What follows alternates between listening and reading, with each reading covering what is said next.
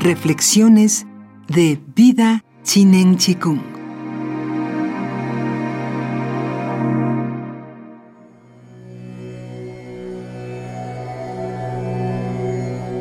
La transformación hacia la vida eterna es gradual.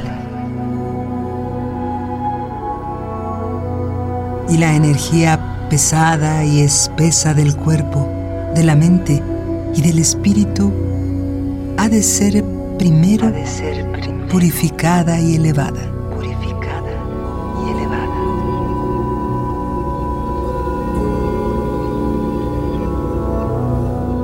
Cuando la energía asciende al nivel sutil, Sutil. puede buscarse el dominio de sí.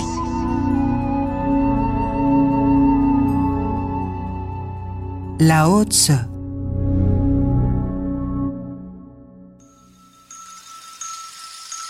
Vida Chinen Chikung Todo es posible.